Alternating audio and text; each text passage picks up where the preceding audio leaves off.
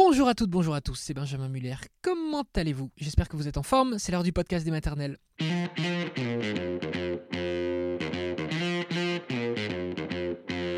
Le podcast des maternelles et aujourd'hui un sujet terrible, un sujet terrible, on va parler des féminicides. Oui, mais du point de vue des parents, lorsque le papa a tué la maman d'un enfant, comment fait-on pour vivre avec cela, pour se reconstruire, pour continuer d'avancer?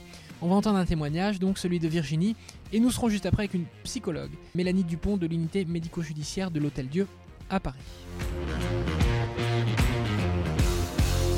Depuis le début de l'année dans notre pays, écoutez bien, 102 femmes ont été tuées par leur conjoint ou ex-conjoint. C'est un, un, chiffre qui est bien entendu absolument terrifiant, qui nous a été euh, fourni par le collectif Féminicide par compagnon ou ex.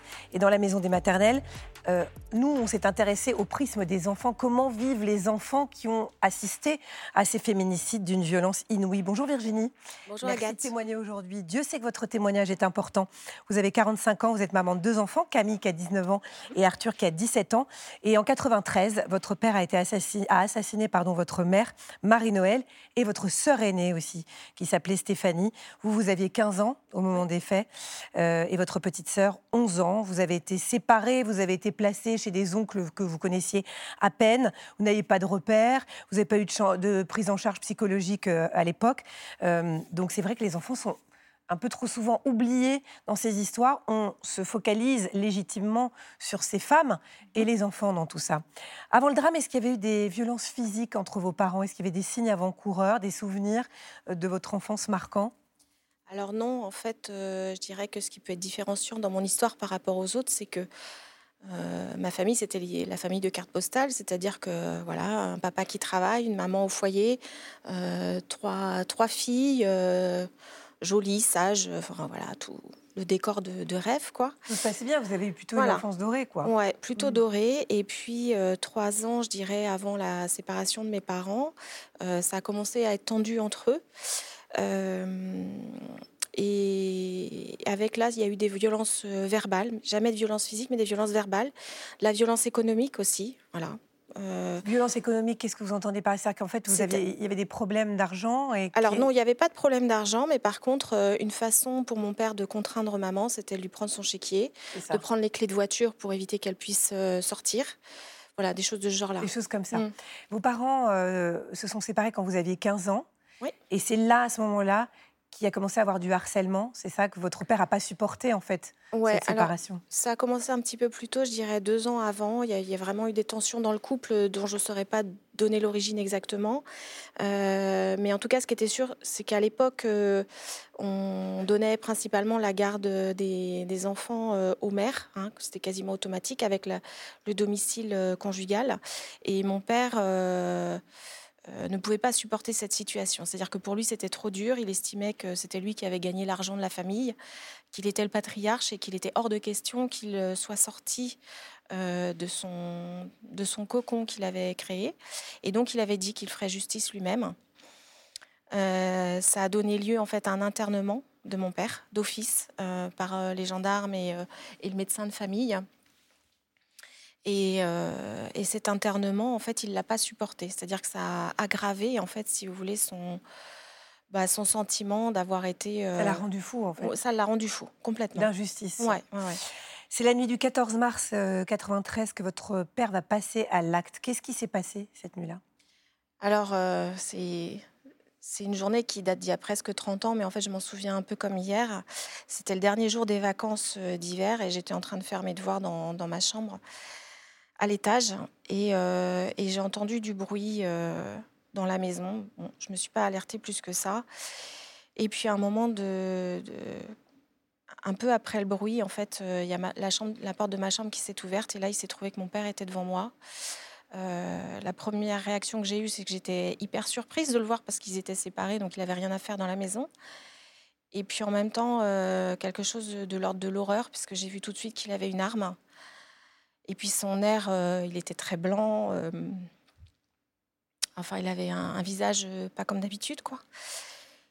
Et, et là, il m'a dit, excusez-moi. Ouais, je vous en prie. Même 30 de... ans après. Oui. Je viens de tuer euh, maman et Fanny. euh, vous auriez pas dû me faire ça. Vous m'avez manqué de respect. J'avais pas mérité. Et il m'a demandé de m'excuser, en fait. Donc je me suis excusée. Je ne sais pas trop bien pourquoi. Mais il n'y avait pas vraiment le choix, en fait. C'était ça ou alors je mourrais aussi. Je me suis excusée donc. Euh, il m'a fait descendre à la cave pour m'enfermer, puisqu'il avait un projet euh, un petit peu euh, important, c'est-à-dire qu'il voulait que ça fasse les gros titres. Et donc il avait prévu d'aller se suicider sur les marches du palais de justice d'Angers euh, avec un, message à l'encontre des juges qui l'avaient euh, soi-disant dénigré. Donc il m'enferme à la cave euh, et puis il va chercher ma petite sœur qui à l'époque avait 11 ans. Et, et donc elle, il n'était pas prévu qu'il la tue parce qu'elle était, on va dire, innocente. À 11 ans, elle n'avait pas pris parti contre lui, si on peut dire. Même si j'ai pas le sentiment d'avoir pris parti contre lui en fin de compte. Et donc, il nous a fait un servon dans la cave euh, pour nous, expliquer son geste, comme quoi c'était pas de sa faute, qu'il avait été euh, poussé, qu'il n'avait pas eu le choix. Et puis à ce moment-là, on a entendu une sonnette. Et en fait, euh, il s'est avéré que c'était ma sœur aînée qui avait été bah, sur qui il avait déjà tiré, et en fait, qui essayait de s'échapper. Donc, ça a changé tous les projets de mon père. Et il s'est dit bon bah, je vais aller me suicider à côté. Quand vous entendez la déflagration, vous pourrez partir. Évidemment, c'est ce qu'on a fait. Dès qu'on a entendu le coup de feu, euh, on s'est enfui avec ma petite sœur jusqu'à aller chez les voisins pour, euh, pour donner l'alerte. Et euh, en arrivant chez les voisins, en fait, on est tombé sur ma grande sœur qui était en train d'agoniser devant le portail par terre. Donc, à ce moment-là, on a pu échanger quelques derniers mots. Et puis après, tout s'est tout emballé. C'est-à-dire que ma sœur est partie en ambulance et on n'a pas eu de nouvelles d'elle euh, pendant toute la journée. Tout de suite, euh, les gendarmes nous ont entendus, ma petite sœur et moi, mais séparément euh, et sans adultes. Et voilà, à partir de ce moment-là, c'est quelque chose d'assez flou pour moi dans, le, mmh. dans le, déroulé. je me souviens surtout que après ces, ces premières auditions, en fait, il y a un oncle qui est venu nous récupérer le soir ça a été très très vite. Hein. Ça a été très vite. Je dirais que les meurtres ont eu lieu euh, sur les alentours de, 11h du matin. Et, euh, à 15h, euh, en fait, on était 15-16h, on était chez mon oncle. donc à Laval. pas dans la même ville. Voilà, c'est ça. Donc séparé de votre petite sœur? Alors, ce qu'il faut dire, c'est que votre grande sœur, malheureusement, elle a succombé à ses, ses blessures. C'est ça. et vous avez été donc chacune placée, vous et votre petite sœur, chez des oncles que vous connaissiez à peine, sans suivi psychologique. Ouais. C'est ça qui est hallucinant, c'est qu'on a du mal à imaginer qu'on traite comme ça des enfants qui ont vécu un traumatisme, enfin le traumatisme ultime. Comment ça s'est passé, euh, la mise sous tutelle chez cette famille que vous connaissiez à peine? Alors en fait, euh, le soir même, on était euh, toutes les deux chez le même oncle et c'est quelques jours plus tard, après l'enterrement, en fait, qu'on a été répartis chacune chez notre parrain, qui étaient donc tous les deux des frères de maman. Ça s'est fait un peu comme ça, naturellement. Et il n'y a pas eu de question plus que ça de poser. C'est-à-dire que les oncles se sont organisés comme ils ont pu. ils ont fait, je pense, de leur mieux avec les moyens qu'ils avaient, c'est-à-dire aucun. En fin de mmh, compte, mmh. en gros, c'est comme si on donnait des enfants et puis débrouillez-vous, il y a quelqu'un qui est capable de les prendre en charge. Donc, c'est suffisant. Cherche pas plus loin. On cherche pas plus loin. Vous avez euh, assisté au procès de votre père, c'était trois ans après, vous aviez 18 ans. Mm. Ça a réparé quelque chose? Ça vous a aidé? Alors, c'est un peu difficile de répondre à cette question parce que euh, le procès, moi, je l'attendais, j'avais besoin de réponses, il y avait beaucoup de choses qui n'avaient pas été dites, euh, et puis en plus, il y avait une sorte de, de tabou hein, dans la famille mm. dans laquelle j'étais, on essayait de mettre ça de côté.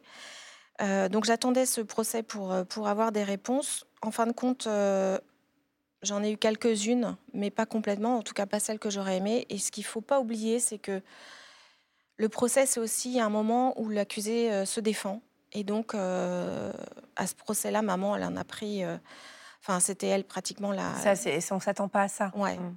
Moi, c'est un peu là-dessus que je mets en garde les familles. C'est-à-dire que, oui, il y a un côté réparateur et en même temps, il faut être capable d'assumer toute la violence euh, de l'avocat de la défense. Voilà, à l'égard des mmh, victimes. Bien sûr, bien sûr. Votre père, il n'a pas eu le courage de se suicider, finalement? Alors, il s'est suicidé, il s'est raté. Mmh. Euh, bon. Euh, il s'est raté et puis il a fait donc il a été condamné à 18 ans de prison mais en fait il en a fait que 10. Vous l'avez revu après? Alors je l'ai revu au procès uniquement et mmh. puis et puis après quand il est sorti il, est, il est tombé malade, il a, il a eu un cancer et je l'ai revu au moment où il était en soins palliatifs. C'est-à-dire que pour moi, c'était vraiment primordial de le revoir.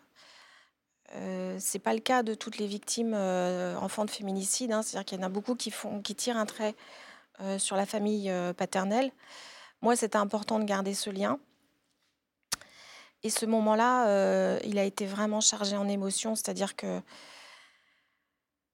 je ne l'avais pas vu depuis, euh, euh, presque 15 ans, mon père, hein, mis à part au procès, et, et je pensais qu'on allait régler un certain nombre de choses, c'est-à-dire qu'il allait pouvoir peut-être s'excuser, peut-être nous donner des explications.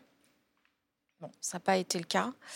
on l'a vu et il est mort le lendemain, en fait. Je pense que peut-être le fait que nous, on aille le voir avec ma petite sœur, euh, ça lui a permis de, partir peut-être plus tranquillement. Mmh Mais nous, c'est resté comme un. En tout cas, pour moi, c'est resté vraiment comme quelque chose en suspens.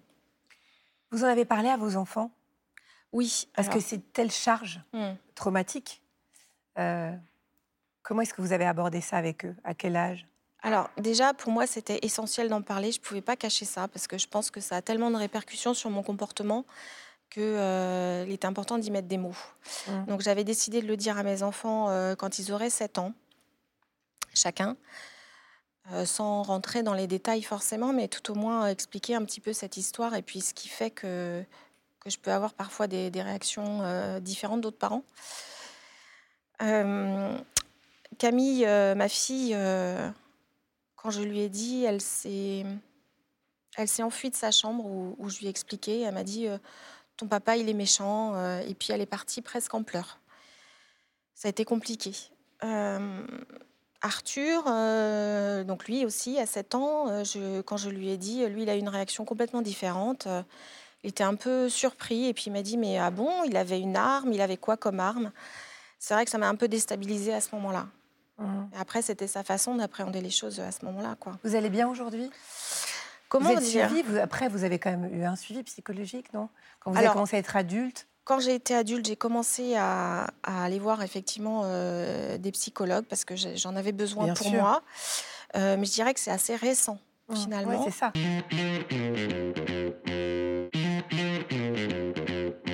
Bonjour Mélanie Dupont, merci d'être avec nous. Vous êtes psychologue à l'unité médico-judiciaire de l'Hôtel Dieu à Paris. Vous êtes aussi présidente de l'association contre les violences sur mineurs qui s'appelle le CVM.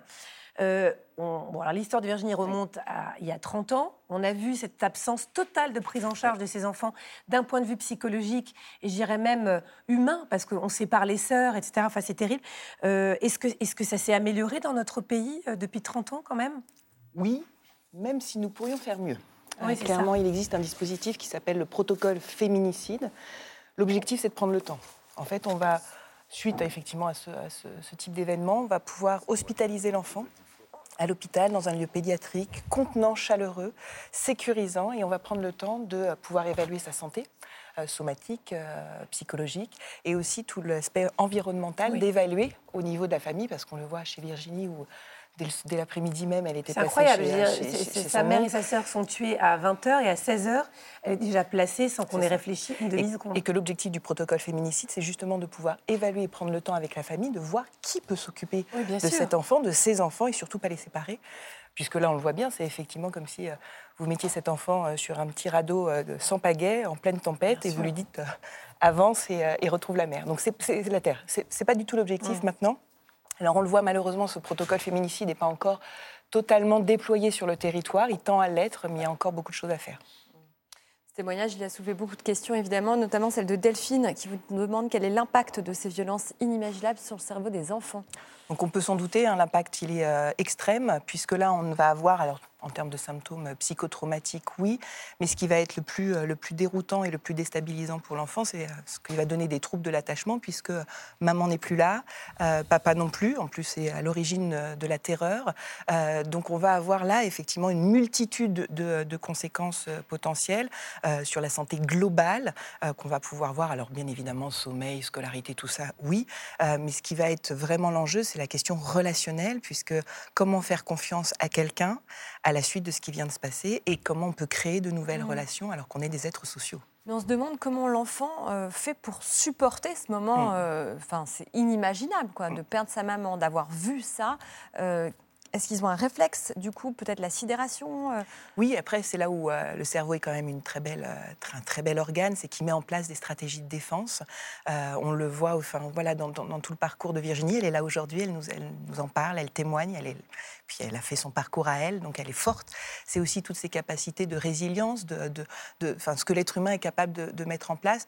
Après, ce qui compte aussi dans ce parcours-là, c'est, comme on le disait à l'instant sur la question de l'attachement, c'est de pouvoir au moins avoir un adulte, un être humain qui soit là, qui prenne soin, euh, qui, euh, qui tienne bon dans le temps, euh, qui puisse jouer le rôle d'une figure d'attachement qui malheureusement a disparu. Claudine dit J'ai vu dans ma ville que deux enfants de 16 et 14 ans se retrouvaient orphelins après le meurtre de leur maman. Euh, comment aider ces enfants à se reconstruire? C'est exactement ce que je viens de dire là peut-être, c'est-à-dire de pouvoir euh, faire que ces enfants-là puissent au moins avoir dans leur entourage, alors je ne parle pas forcément des psys hein, d'ailleurs, hein, mais vraiment d'une personne qui puisse jouer ce rôle de figure Ça peut d'attachement. être les grands-parents Ça peut être les grands-parents, les oncles et tantes, ça peut être un éducateur, ça peut être euh, euh, le, le prof de sport, ça peut être un enseignant. ça- Vraiment, en fait, une personne qui soit là, qui soit disponible entièrement pour l'enfant. euh, que- qu'ils ont confiance, parce que 16 et 14 ans, c'est déjà compliqué de Très. de parler. Et qu'effectivement, qu'ils puissent avoir confiance et, et, et, qu'ils puissent se développer aussi par la suite et éviter, comme on voit là, effectivement, cette question de, de- de- d'être ballotté euh, parmi, parmi le monde des adultes. Alors Valentine vous demande quand on vit une histoire euh, familiale aussi euh, inimaginable, comment en parler après à ses enfants? Alors je crois que là, on voit Virginie, elle en a parlé à 7 ans, elle avait dit euh, voilà, que ses enfants auraient 16 ans. Je ne sais pas s'il faut forcément se fixer un âge. Il faut surtout, euh, et comme Virginie l'a bien dit, il faut surtout s'écouter. C'est-à-dire à quel moment on, a, on se sent capable de le dire et avec nos propres mots, euh, puisqu'il n'y a pas, enfin de toute façon Virginie c'est son histoire, donc il n'y a que elle qui peut en parler, euh, comme, comme les autres victimes. Euh, donc voilà, c'est c'est se sentir prêt, et puis surtout on peut finalement pas en parler très tôt, euh, mais on racontera peut-être pas tout, et qu'au fur et à mesure, on adaptera aussi le discours en fonction de l'âge de l'enfant et de ses capacités aussi à intégrer cette information. Oui, parce qu'on a vu pour la petite fille, pour euh, Camille, ça a été plus difficile. hein. Bien On ne sait jamais comment est-ce qu'ils vont. euh, Il faut, réagir. il faut justement avoir anticipé ça quand on se sent prêt, Mhm. c'est-à-dire de pouvoir se dire aussi, d'imaginer toutes les situations possibles, de, enfin les réactions possibles de ces enfants qui peuvent aussi déstabiliser bien C'est évidemment. ça, c'est le qu'en fait, le traumatisme, euh, il se répand euh, par ricochet sur toutes les générations qui suivent. Donc, euh, Mais d'où l'importance d'en parler.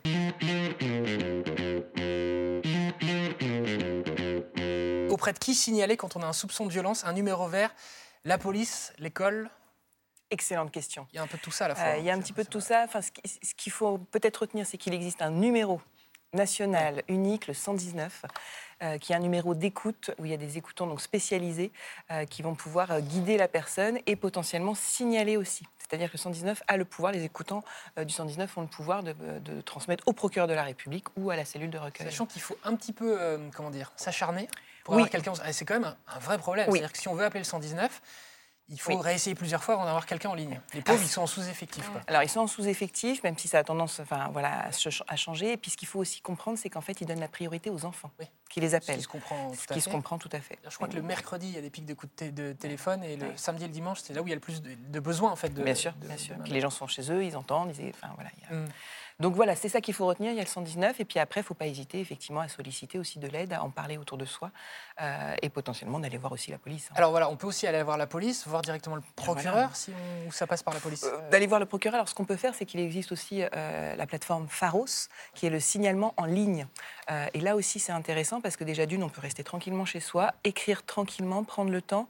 euh, et surtout, c'est le procureur qui va après solliciter les services compétents pour entendre les personnes. Est-ce qu'on peut dire aussi une dernière chose S'il y a des soupçons chez les voisins, par exemple, Oui. on va entendre des violences, que ce Mm. soit faites aux femmes, faites aux, aux enfants, on peut appeler ça, cette manière anonyme. Bien sûr. Il n'y a pas de risque que Non. derrière la personne vienne Non. chez soi. Non, pour, non, euh, et puis là, c'est de pouvoir dire, effectivement, et là, on appelle police secours. hein. si Mm. on entend euh, tout de suite, on appelle police secours en disant il se passe des choses à, à côté de chez moi. Quoi.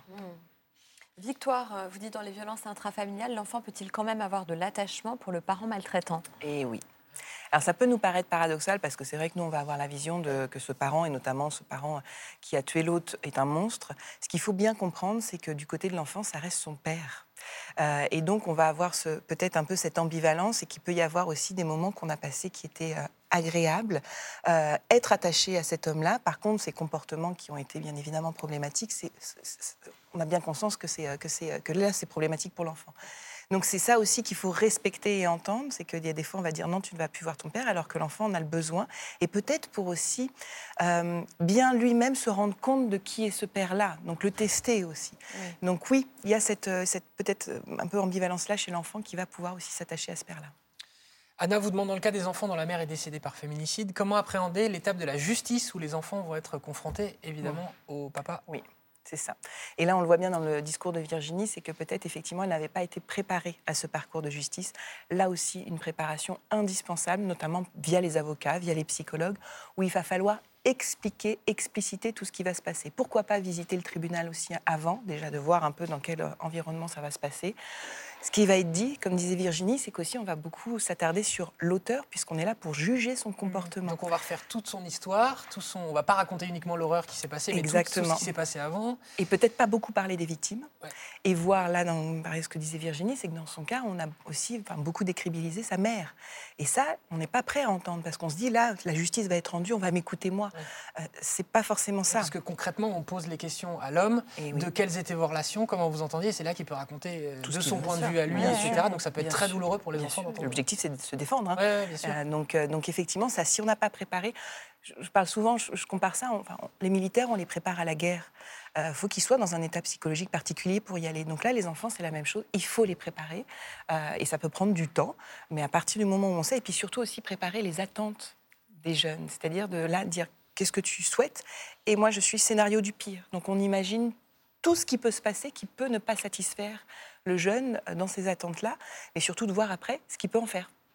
Et les enfants tout petits, ils sont obligés d'assister non, non, non, pas du tout. Là aussi, c'est puis même les enfants plus grands, on leur demande.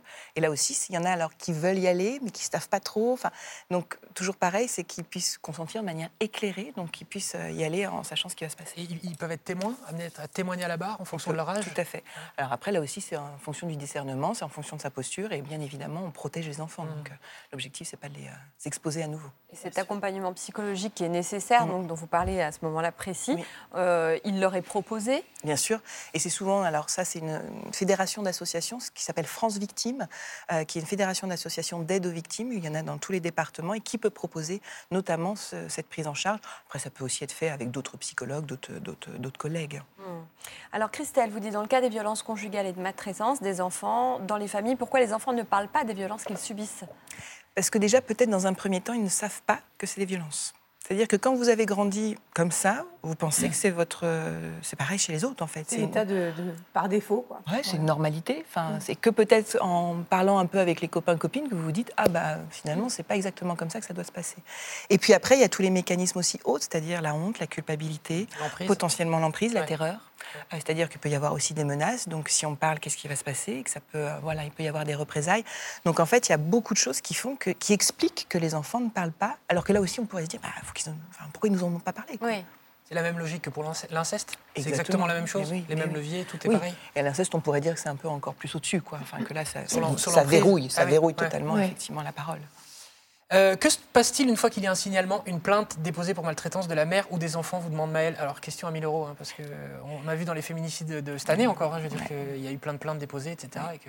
Alors, ce qu'il faut comprendre, c'est qu'effectivement, du côté policier, ben, normalement, il doit y avoir une enquête, où on va, enquête pénale. Donc, l'objectif des policiers, c'est de voir si effectivement il y a une infraction, si quelqu'un est en danger, la protection immédiate, potentiellement la protection immédiate des enfants. Et on peut aussi avoir en parallèle une enquête sociale via l'aide sociale à l'enfance, les services sociaux, qui vont effectivement là voir les conditions euh, dans lesquelles vivent les enfants et s'ils ont besoin notamment d'un juge des enfants ou pas. Et sachant que les policiers sont débordés, sont débordés, de services publics en ce moment en France, comment ils vont établir que là il y a vraiment urgence et donc, on classe pas, enfin, qu'on travaille pas sur l'affaire dans 15 jours, mais tout de suite? Alors, c'est peut-être là l'importance aussi du signalement, de la plainte, de ce qu'on va rapporter. Je pense notamment à nos collègues professionnels. Vraiment, tous les doutes, il faut les objectiver, il faut bien lister tout ce qui nous inquiète et qui vraiment nous alarme, nous alerte. Euh, après, c'est effectivement à l'appréciation. Alors, c'est pour ça qu'il y a aussi toute cette formation. Là où je trouve vraiment un message très optimiste, je fais de la formation auprès des policiers. Il y a des progrès énormes, non, ah non mais moi, la dernière fois, enfin, cette session de cette année, j'ai pas eu les mêmes policiers que l'année dernière. Ils étaient au courant de tous les mécanismes psychologiques. Donc, on voit qu'il y, euh, y, a une vraie évolution. On voit un changement. Ah génial. Ah oui. oui, oui. Après, ce sont les référents euh, de Brigade des familles. Hein, mais, donc, donc, et d'où aussi la nécessité du signalement par Internet qui peut faciliter d'avoir accès directement aux personnes formées.